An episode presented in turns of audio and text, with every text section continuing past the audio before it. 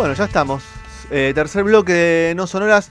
Vamos a, a, retomar esta sección que se llama Nada que ver, que, es donde tratamos temas que no tratamos usualmente en el programa, cosas que nos inquietan, que no, no tenemos ni idea, y, siempre tratamos de traer una persona que sabe del tema y sabe mucho del tema. Que nos enseñe y, que nos enseñe un poco y se va a encontrar con preguntas quizás desde la ignorancia la mayoría.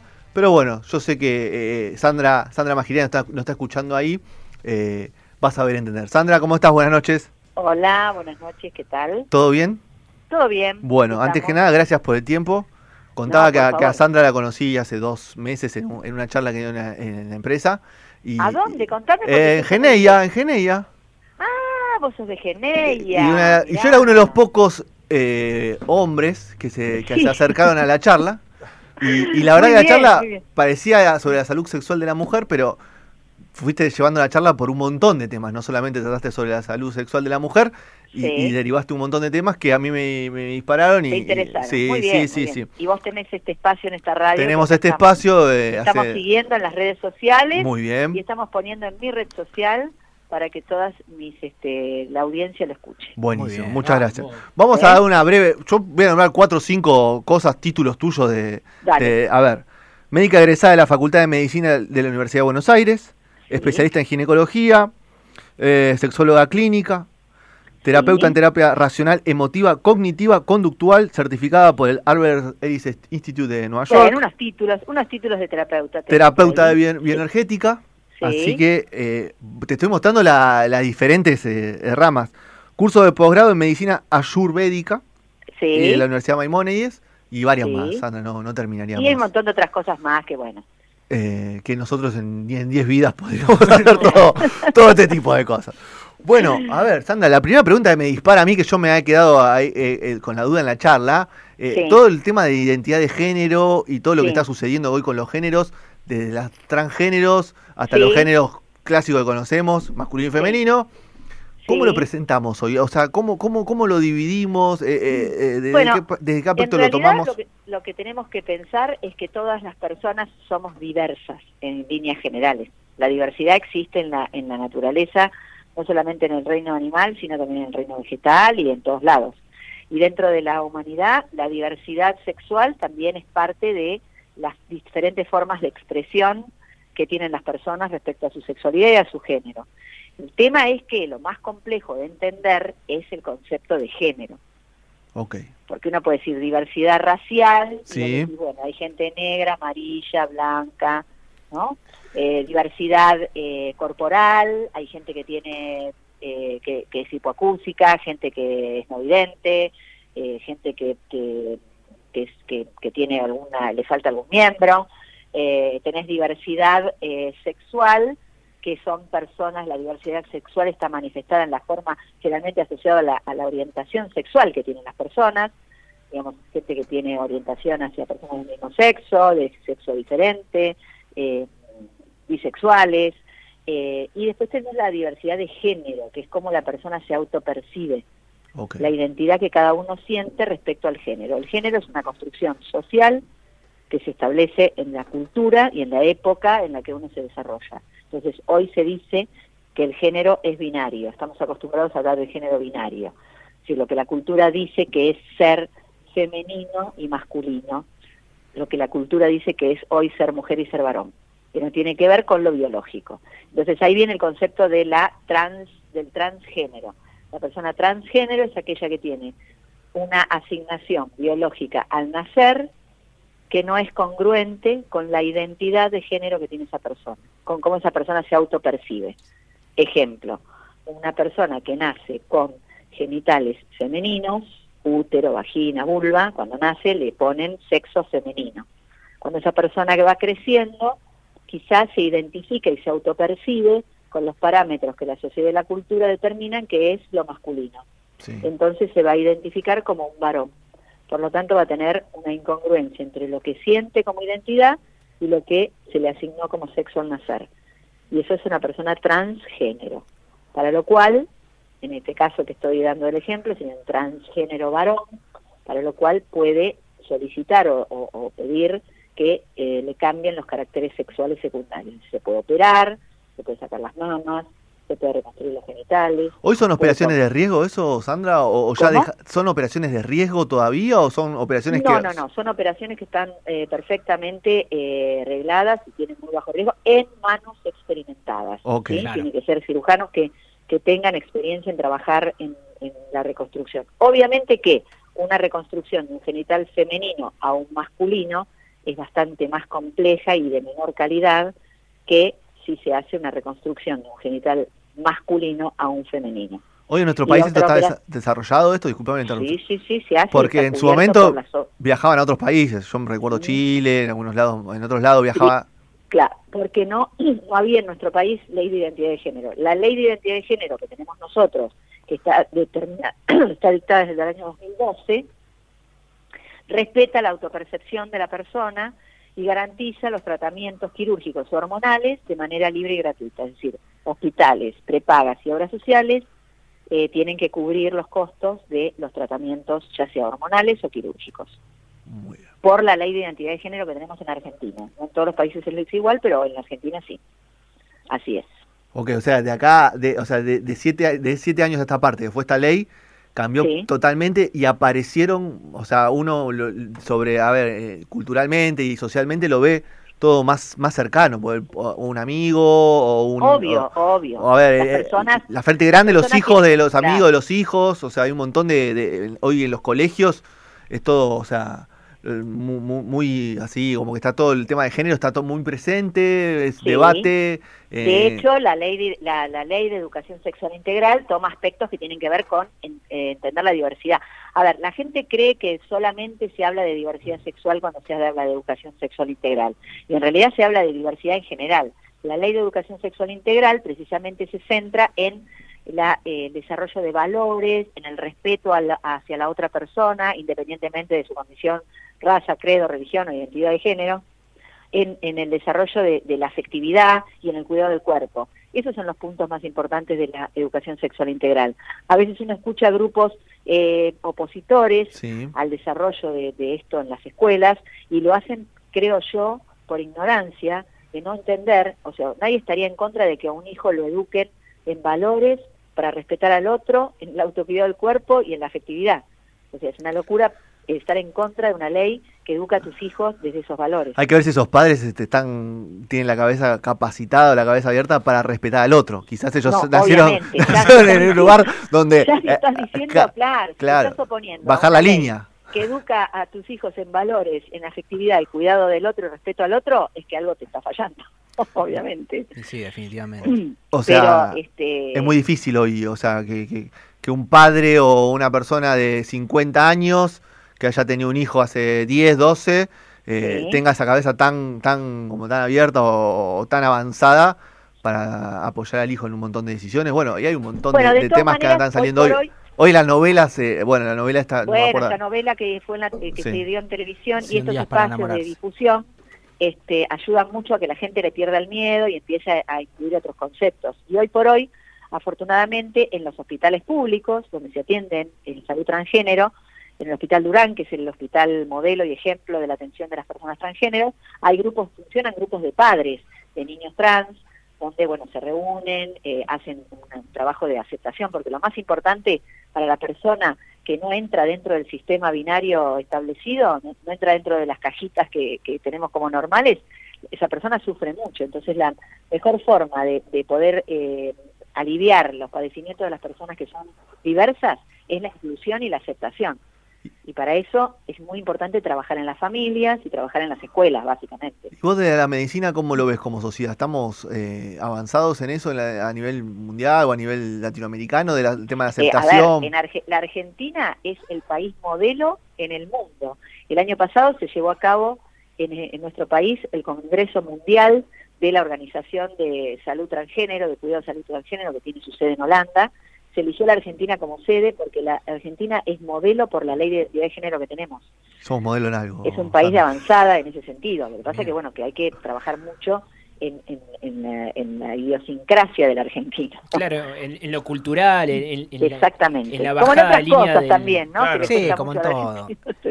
Sandra, los detractores de, todo esto hablan de que hay como una ideología de género, como que quieren meter en las escuelas, dicen la ideología de género, como una cuestión política, como de... Sí. Eh, yo, yo lo veo como bastante alejado de todo eso. ¿Por qué crees que se, se mezcla directamente con una cuestión así de, de activismo, por decirlo de una forma político?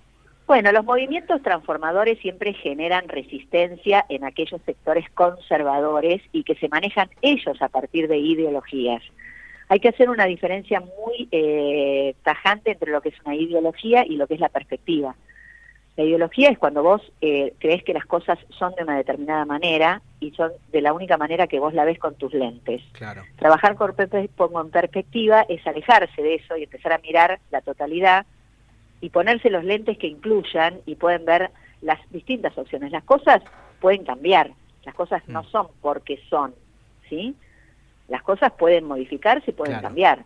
Entonces, una cosa es tener perspectiva de género para poder atender y ver la sexualidad de las personas de una manera ampliada y con lentes bifocales o multifocales. Y otra cosa es la ideología de género, donde vos te pones solamente un lente para ver de cerca y lo único que vas a ver es lo que te permite ver esa lente. Claro. Y te parece que eso es la única verdad absoluta. Eso es un pensamiento bastante rígido y conservador. Entonces, probable, obviamente, hay grupos de personas que tienen ideologías y catalogan a las personas que tenemos perspectivas como de ideología de género. Claro. Y es todo lo contrario. Ya lo decía este, el Kibalión, como ella fuera ese dentro, vos tenés un espejo de lo que a vos te está pasando. Entonces la persona que lucha tanto y dice que esto es ideología de género es porque tiene una gran resistencia interna. Y lo único que se logra cuando vos tenés y te pones una lente de ser que ves una sola cosa, no podés discutir, no podés este, intercambiar. Claro, sí, sí, sí, no hay, no hay otra opción. No, obvio. Otra cosa que estuve eh, que estuve leyendo, mucho, muchos acusan, ¿no? De que esto son cosas de la modernidad, que... sí, modas. Cada modas, como una tendencia que esto... Pero He leído que hay tribus originarias de, de, Norteamérica, creo sobre todo, donde ya, ya estaba esto establecido, ¿no? De que ahí había más de dos géneros. ¿Puede Pero esto lo vemos en las pinturas rupestres del Paleolítico Superior. Bien. Digamos, el hombre no, no, no estableció. Las cuestiones de género fueron apareciendo con la cultura y el establecimiento del binarismo hombre-mujer se estableció con la aparición y, el, y la transición de lo que pasó desde la época de la caverna en adelante, pero la, la digamos, la homosexualidad, las prácticas sexuales diversas, la, participación de más de una persona en una relación sexual, el, el transexualismo, existe desde que el hombre existe. Hmm. En la India hay, hay, hay este, una agrupación, seguidores de una que son religiosos, que siguen una diosa particular, que, eh, que se trasvisten o ah, sea, no es una cosa nueva, moderna ahora. No es moderno. No, no, se visibiliza algo que estuvo... Esto es lo mismo que pasa, chicos, con, con los movimientos feministas y el patriarcado. Sí. Digamos, el patriarcado es una construcción política que existe hace muchos años y que se basó y se centró en la opresión de la mujer. Sí, claro. La aparición del movimiento feminista, que también es un movimiento político, abre y toma una perspectiva diferente que la posición de una mujer en otro lugar. Y ahí vienen las peleas después y todas las disputas políticas. Claro. Pero convengamos que son pasos evolutivos de la historia. Claro, eh, viene de Y hay feminismo de hace muchos años, de, toda la historia hubo feministas. de la, por supuesto, hace muchísimos años. Y de la misma manera que la sexualidad en, en, la, en la era actual, y en, en el, digamos, desde el modelo médico tradicional, se psiquiatriza porque la sexualidad se patologiza, hay clasificaciones, ustedes lo preguntaban al principio, hay clasificaciones, ¿no? De, de, cuánto, cómo tiene que, cómo se tiene que medir, el médico dice cómo tiene que ser la respuesta sexual de las personas. Si vos pasaron seis meses que no tenés ganas de tener sexo y, y no tenés fantasía, si no tenés erotismo, tenés un deseo sexual hipoactivo. A nadie le importa si esa persona hace un año quedó viuda, si perdió el trabajo, si está pasando hambre. Claro. El contexto no importa. Vos entrás en la categoría de deseo sexual hipoactivo. Entonces se psiquiatriza y se patologiza algo que es una, algo natural de las personas.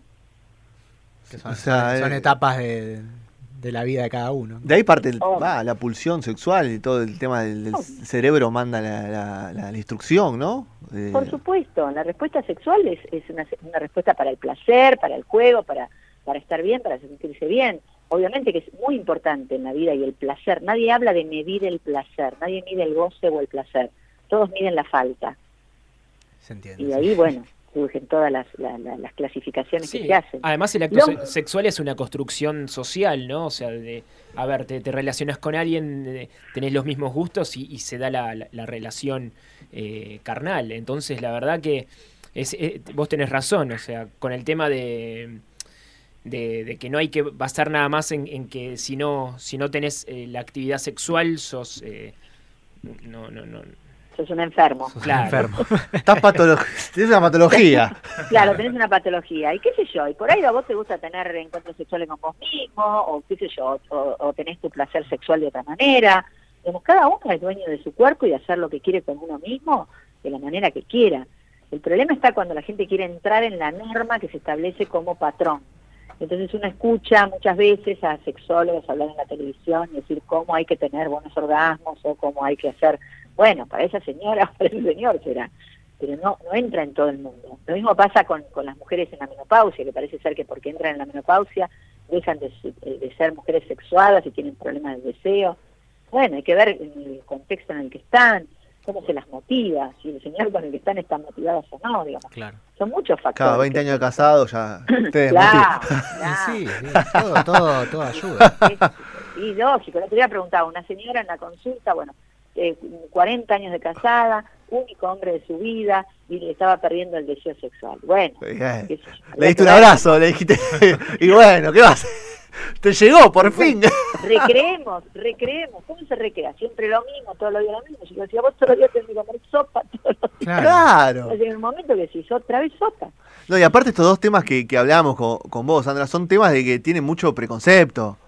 Mucho, muchísimo, mucho, mucho, prejuicio. Estamos acostumbrados y estamos formateados para eso. Todos emitimos opinión, todos sabemos cómo tenemos la justa y todos decimos, ah, no, esto tiene que ser así. Bueno, para vos, para mí por ahí puede ser de otra manera. Hay poco espacio para el diálogo, digamos, en general. Y hoy por hoy vivimos en una sociedad donde, bueno, a partir de toda esta, este, esta historia modernosa de la grieta famosa, viste, se, se arman las bandos, ¿no? Boca River, Capuletes y Montescos, este, norma, heteronormativos, no heteronormativos, y ahí entramos donde no hay espacio de acercamiento. Claro, tenés que estar de un lado o del otro y en el medio no, no, no, no, sos nadie, claro, no sos nadie. No, sí, sí. ¿De qué lado estás? No, eh, y bueno, y todo lo que va surgiendo ahora, el tema pareja abierta y todos esos temas que van como que ayudan un poco también a, el poliamor, a derribar todas esas paredes. Bueno, también, viste, ahora hablan del poliamor y todo demás y toda la vida existía eso, pero ahora el nombre se alivia. Es como los médicos. Lo que pasa es que el patriarcado, el hombre solo tenía el poliamor antes, por, eso. porque el patriarcado manejaba, entonces el poliamor para el hombre solamente el único que maneja, el que marca la pauta de cómo tiene que ser la sexualidad es el hombre. El hombre es el que dice si la, si la y la mujer se adapta mucho a eso, porque muchas veces en la consulta viene esto. No, yo vengo porque él dice que yo tengo un problema. Yo vengo porque él no no le respondo a lo que él Empecemos, empezamos mal ahí, ¿no? Estamos mal. ¿Quién es el metro patrón? Es él. Claro, se han revolucionado de, tu consultoria. Claro, y además hoy sabemos que los hombres tienen una pastillita mágica que siempre digo que es una competencia desleal absoluta. Claro. Porque no se enfrentan. A, venía a la cancha así como venís. Claro, tal cual. Sin nada. Sin, sin ayudín. Claro, sin ninguna ayudita, por favor. No, no, impresionante. Y a ver, el, último tema así para el tema salud sexual. ¿Cómo, cómo estamos a nivel a nivel general, los jóvenes? Mal, mal, muy mal, muy mal. Primero porque aumentó terriblemente en las enfermedades de transmisión sexual. Sífilis triplicó en los últimos tres años. Hay montones de muchos casos de sífilis congénita, de transmisión de mamá a niño, eh, y hay muchísimos casos de se piensa que el HIV, porque se trata, es una enfermedad que no hay que respetar y sigue habiendo casos de, VIH, se sigue Eso, eso te quería preguntar. Yo creo el HPV es la infección de transmisión sexual más frecuente que hay. ¿Por qué? Porque no se cuidan. Porque, y, la otra cosa es por culpa de que... es por culpa de que el SIDA ha sido, o para muchos... es una enfermedad controlada que se claro. ha cronificado y que tiene tratamiento, pero no se cura. No se cura y hay que cortar con la transmisión del VIH sobre todo la transmisión vertical mamá-niño, que muchas veces no se detecta. Lo mismo que sífilis. Sífilis congénita. Es una barbaridad que hoy estemos viendo casos de sífilis congénita. Cuando es una enfermedad que teóricamente, cuando yo estudié, no quiero decir la edad que tengo, pero en mi época claro, yo veía casos de sífilis y ahora veo un montón. la humanidad atrasa en un montón de cosas, ¿no? Claro, atrasa terriblemente. Y yo creo que hoy el problema de la salud sexual de los jóvenes es que esta cuestión de la apertura y demás, no tienen conciencia de que la transmisión sexual se hace por contacto de mucosas, no se cayó considerablemente el uso del preservativo. Las personas que, las mujeres que tienen sexo con mujeres no usan barreras de látex. Y bueno, y ahí las consecuencias se ven en los números. Qué bárbaro. Mm. Sumale a eso los movimientos antivacunas, sumale. Por supuesto, tal cual. todo, todo hace un caldo de cultivo que, bueno. Terrible, terrible. Es, como raro que capaz contradice un poco esto, eh, que justamente en los jóvenes se ve mucho más ahora la apertura y, la forma de discutir todas estas cuestiones. Eh, que hablamos al principio y ahora justo lo, terminás con la parte de, de la salud, donde medio contradice un poco eso, tal vez. ¿En qué sentido? No, digo, que por un lado los jóvenes tienen toda una, una, apertura que nosotros tal vez no teníamos. son más modernos, por decirlo. Claro, pero, a, su vez, no tienen tanto en cuenta todavía la cuestión de salud sexual, que tendría que venir muy acompañada de todo eso, ¿no?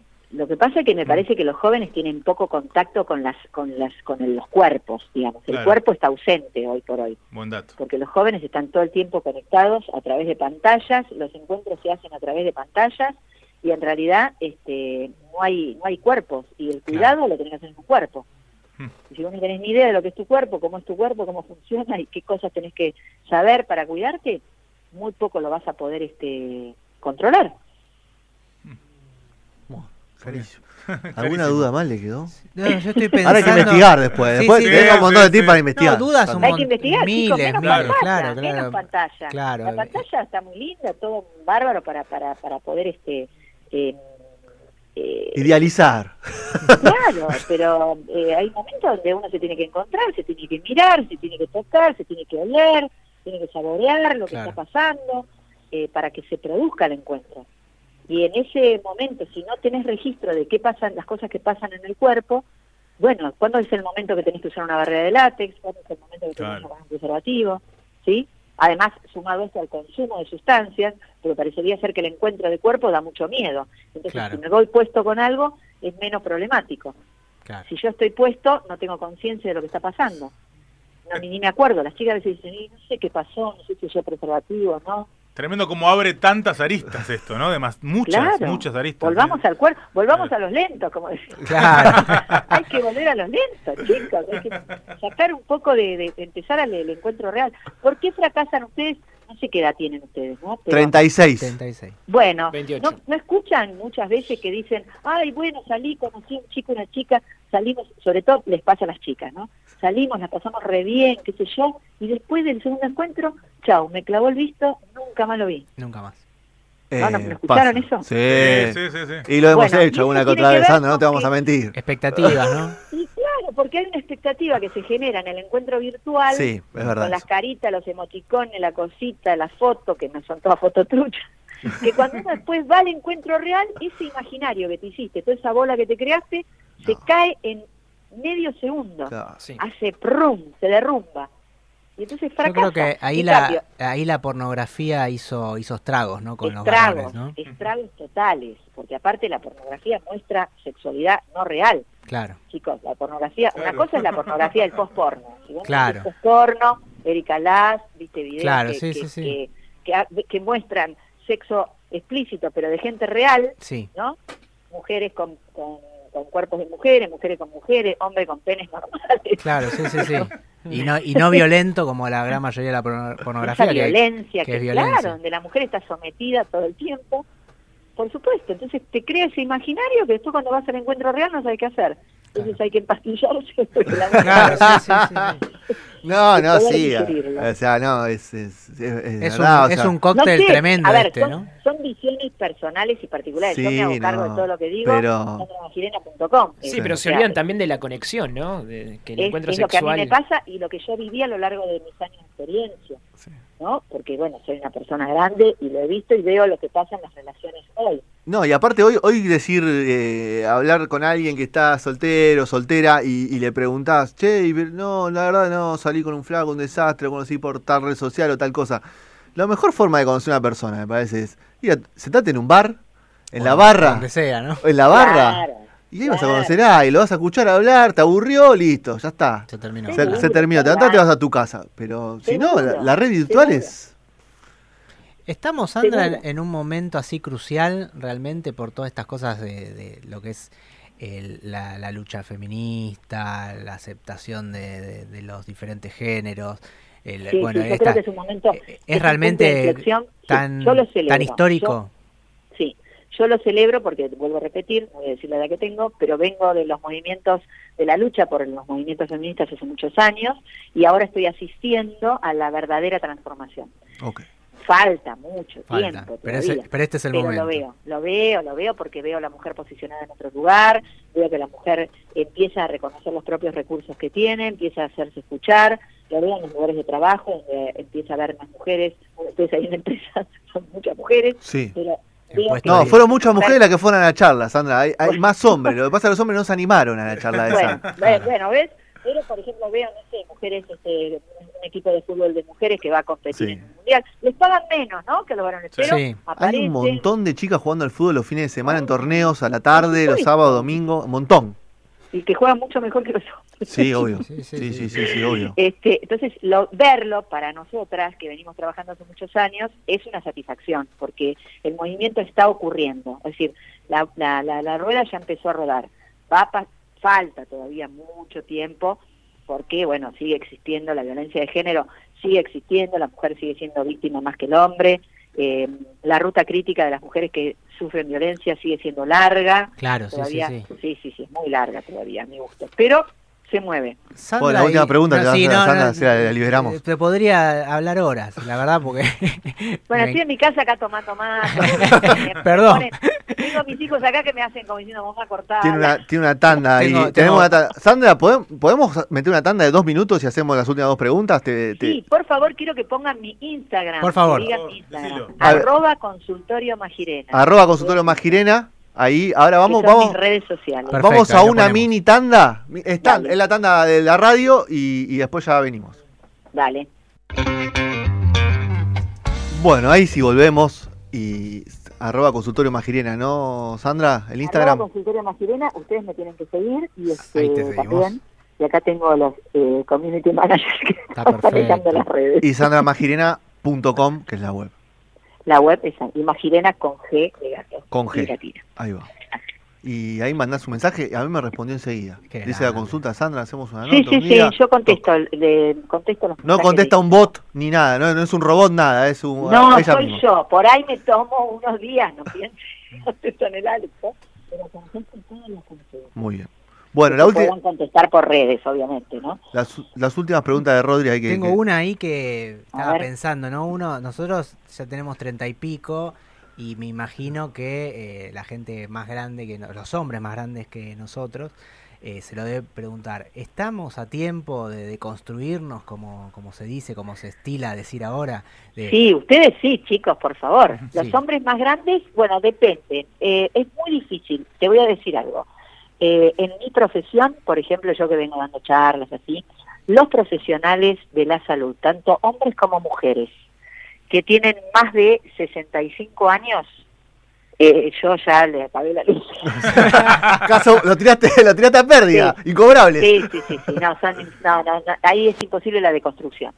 Eh, los que los jóvenes como ustedes, sí, obvio, sí que tienen posibilidades de construir en, la masculinidad, sí. Hoy por hoy asistimos a las nuevas masculinidades. Yo, en mi caso, tengo dos hombres totalmente deconstruidos. Me encanta, me encanta. No, porque uno, mayor, uno mayor que le cuesta un poco más, pero está deconstruido. Claro, sí, porque ya hay cosas y que el más joven ni, en ningún momento creo que se lo cuestionó. Bien, Digamos, viene así como mamándolo de chiquito. Yo creo que sí, que ustedes son la generación del cambio. Bárbaro. Ah, porque uno, a mí es un proceso, yo me doy cuenta que me faltan un montón de cosas que voy a, que estoy aprendiendo, que estoy tratando de cambiar cosas que uno las trae muy arraigadas. Hay un solo problema en, en este proceso de la deconstrucción de ustedes, que quizá eh, no encuentran todavía el punto medio y a veces las, las mujeres heterosexuales demandan un poquitito más de power.